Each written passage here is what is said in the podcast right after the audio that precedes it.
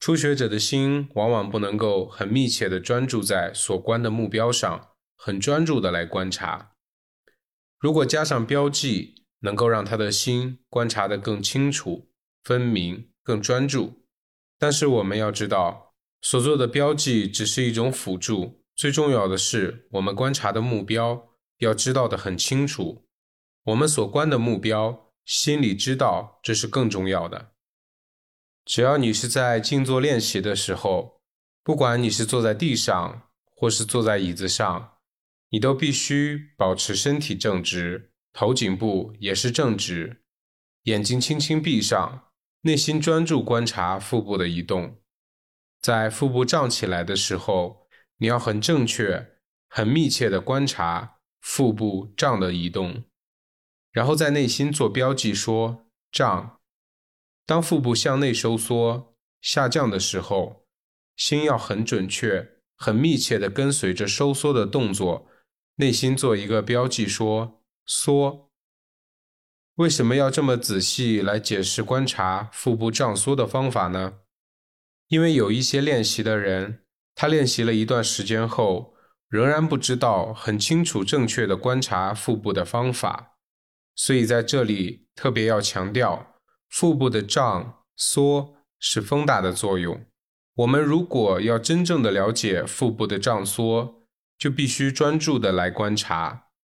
但是观察腹部胀缩，这只是初步的练习。当你在观察腹部胀缩的时候，如果听到任何响声，你要观察那个能听到的心识，也叫做耳识，观察并标记。听，听。如果你闻到一种气味，你要观察那个能闻到味道的心识，也叫做鼻识，观察并标记闻，闻。我们眼睛在看东西的时候，是能看的心识，也叫做眼识，是眼识在看，而不是肉眼在看。所以，我们内心做标记说看。看，这是在观察我们的眼识。眼睛本身是不能看的。假如说有一个 dead man 躺在这里，我们把报纸放在他的眼前，他没有办法看报纸上的字，因为 dead man 没有眼识，有眼识才能够看，只有眼睛不能看。当我们观察能看的这个心识的时候，我们在内心做标记，看。看所做的标记，能够帮助我们的心专注观察我们所观的目标。尤其是初学者，初学者的心往往不能够很密切的专注在所观的目标上，很专注的来观察。如果加上标记，能够让他的心观察的更清楚、分明、更专注。但是我们要知道，所做的标记只是一种辅助。最重要的是，我们观察的目标要知道的很清楚。我们所观的目标，心里知道，这是更重要的。在这里，我们可以发现，练习毗婆舍那有两方面的事情要做。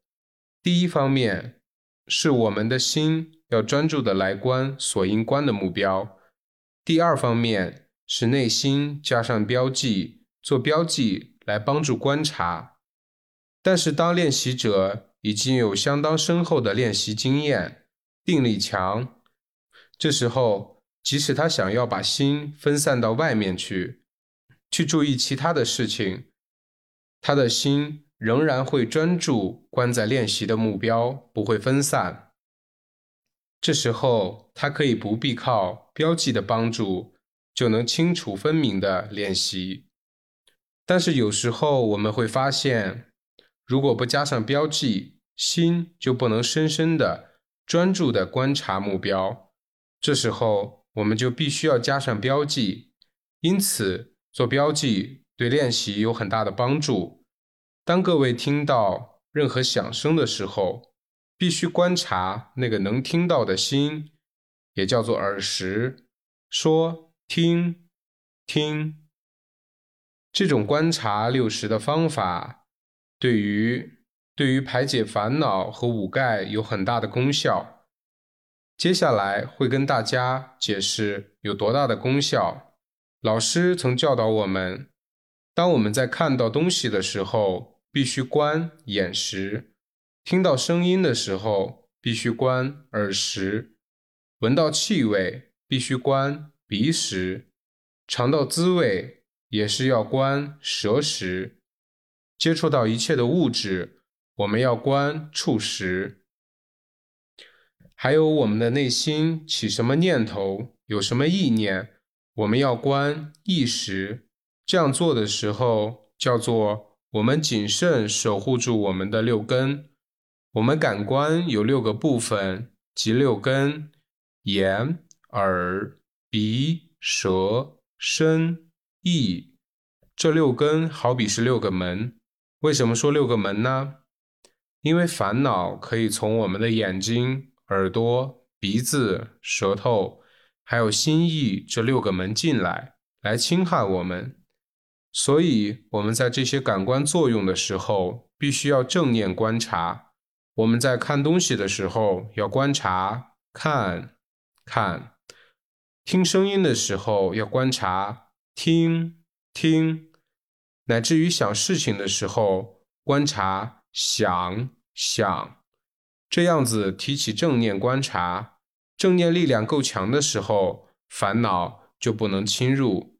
所以借着正念了知一切在六根门发生的现象，我们就能把六根守护住，把它关闭起来。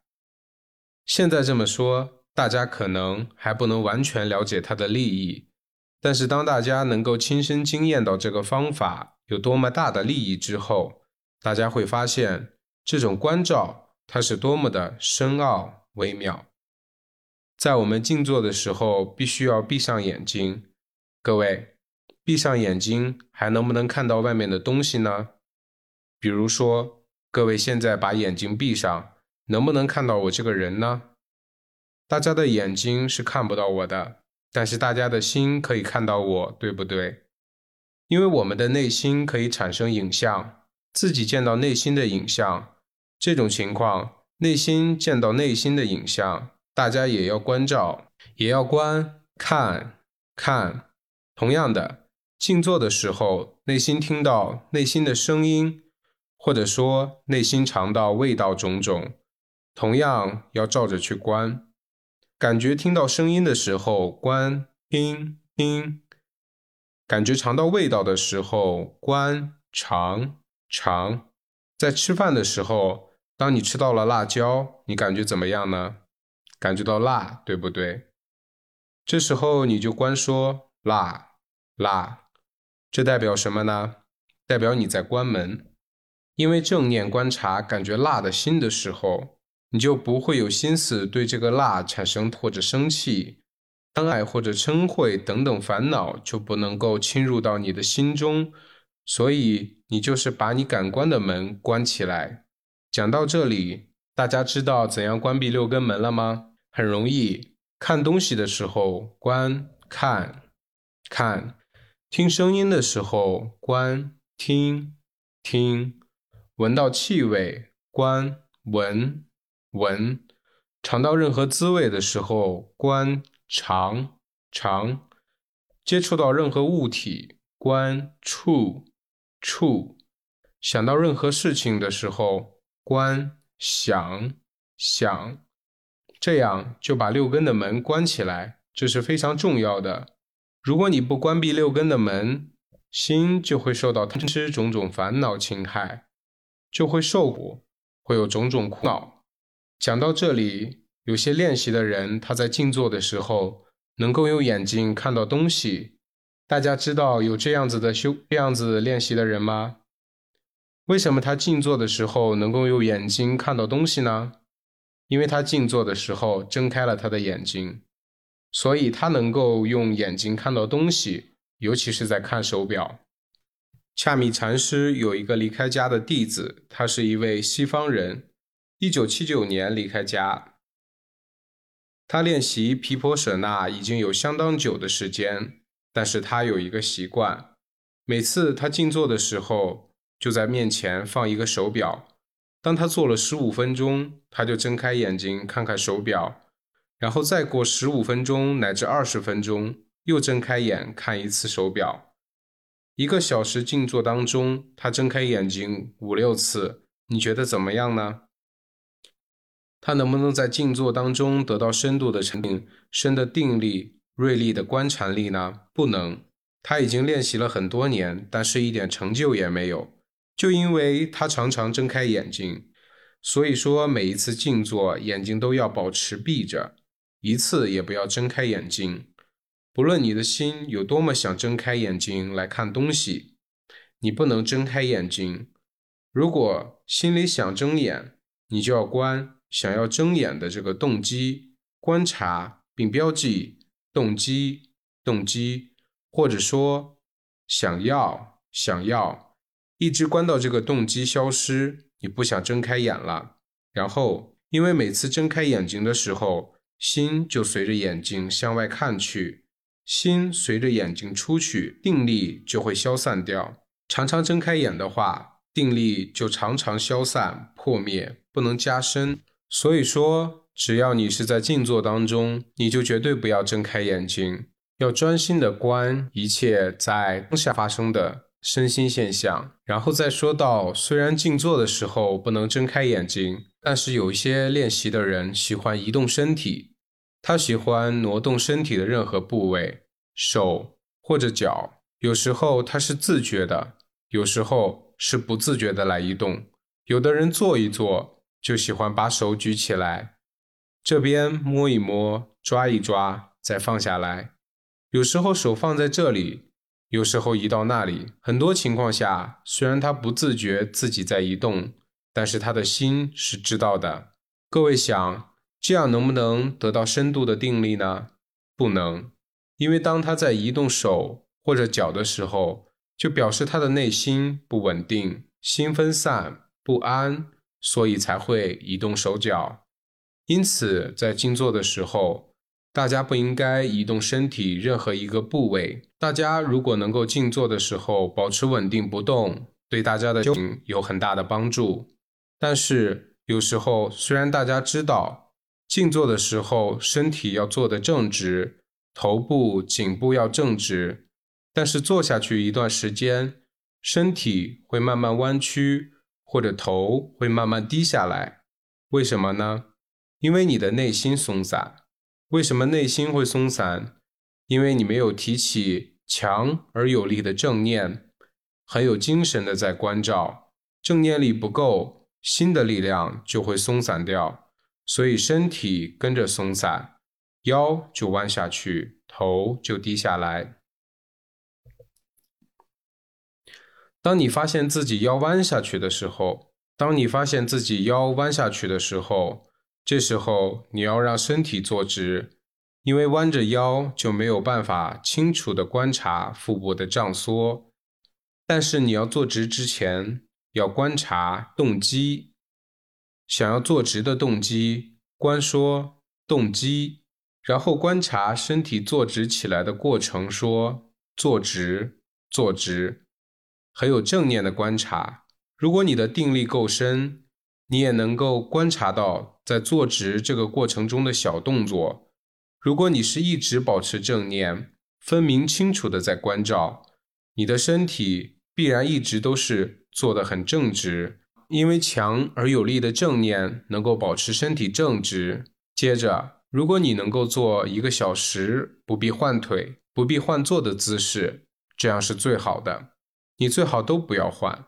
但是如果你不能做到四五十分钟完全不换腿，快到四五十分钟的时候，你痛得很厉害，不能忍受，这样你可以换一次腿。但是在换腿的时候，不能够忘掉正念。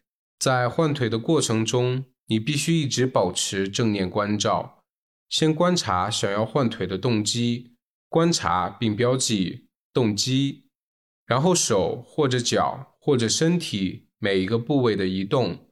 你都要很有正念的去观察并标记移动，移动每一个动作不能遗漏掉。等到你重新坐稳了之后，继续观察腹部的胀缩。也许你在做十分钟又觉得痛的不能忍受了，想要再换一次腿，但是你不应该再换，不应该有第二次换腿的情况。你最好就起来走路练习经行，这样对你有更大的利益。因为如果你第二次换坐姿，这样就会养成坏习惯，以后这个坏习惯就会一直随着你的练习障碍你。因为当你养成换腿的坏习惯，虽然不是很痛，你也想要换腿，想要换姿势。因为这个换腿的坏习惯跟着你，有时候自己不自觉的就换了姿势，这种情况下，你的定力就会破散掉。所以说很重要，在一次静坐当中，最多只能够换一次腿，不能够换第二次。能够完全不换腿是最好的。当疼痛的时候，你必须很有忍耐的精神，很有正念，很有精神。很准确、专注的去关照，等到你的定力越来越深的时候，你会发现，在关痛的时候，痛只是一种自然现象，你不会对痛感觉到厌恶，不会感觉到疼痛的影响，疼痛并不会干扰你的练习，所以你不会想要换腿来消除疼痛。然后我们讲到走路练习经行。经行的时候，最重要的是你的眼睛，眼睛要收摄眼神，不要东张西望。如果你走路的时候左顾右盼，眼睛到处看，这样子你不可能得到深的定力。所以每次经行之前，要下定决心，眼睛绝不东张西望，要收摄眼神，专注在前面。其实不只是走路练习，只要在练习当中。任何时刻，我们的眼睛都不要东张西望。你在外面走路的时候，要走到餐厅或者走到回家的路上，还是要一直收摄眼神，不要到处看。因为如果你看到任何影像，都有可能引生内心的烦恼，而破坏你的练习。如果你感觉有一个欲望，很想看。这个时候就必须关这个想看的动机，关说动机或者想看，一直到这个想要看的欲望消失为止。然后你继续走，眼睛保持不到处看。在惊醒的时候，最初你可以观察左脚、右脚。在你左脚移动的时候，你观察左脚每一个移动的情况。然后内心做标记，左脚、右脚移动的时候，观察移动的过程，内心做一个标记，说右脚，这样子做十分钟，内心做标记，能够帮助我们观得很清楚、分明。然后你要观察脚提起的过程，内心做标记，说提起。脚要落下的时候，整个落下的过程你要观得很清楚，内心做标记说落下，提起，落下，提起，落下，这样走十分钟之后，再增加一个阶段的觉察，就是当你的脚提起来的时候，你观说提起；脚跨出的时候，观说跨出。落下的时候，观说落下，这样子提起、跨出、落下，走二十分钟。接下来你要观提起、跨出、落下、接触、压下。当你的脚落下，落到和地面接触的时候，你感觉到这个接触，就在内心标记说接触。接着你要把重心往前移，移到前脚，前脚就会压向地面。你关压下，这样提起、跨出、落下、接触、压下，这样走到结束，至少要走一个小时。当你能够观察的很好的时候，你可以再增加一个观察的阶段，就是说，当你要提起脚的时候。是脚跟先提起来的，脚跟提起来的时候，你光说提起，这时候脚趾头还跟地面接触，等到脚趾头要离开地面、要提起来的时候，你再关抬起。所以，一个提脚的动作就分为提起、抬起。这个时候，你又多增加了一个觉察的阶段。当你关到六个阶段：提起、抬起、跨出、落下、接触、压下。然后你观察到想要提脚的动机的时候，你再加上动机提脚的动机，你又观察到动机提起、抬起、跨出、落下、接触、压下，要观察多少个阶段的移动是因人而异的，自己知道自己的情况。如果说你必须要很用心力、很专注的。才能够观清楚，那么你不应该这么做。你应该减少观察的目标。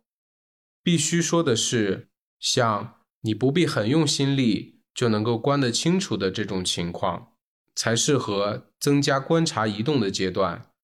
动机是当你能够感受到、觉察到动机的时候，你才能观动机。如果你不能觉察动机，就不应该观动机。你必须尽量走得很慢，这样渐渐的，你自然就能感觉到动机。观察动机的时候，能够让我们了知动机和我们行动之间的因果关系。了解这种因果关系很重要，因为能够理解人我众生的错误见解。练习毗婆舍那的人，也必须观察一切身心的现象。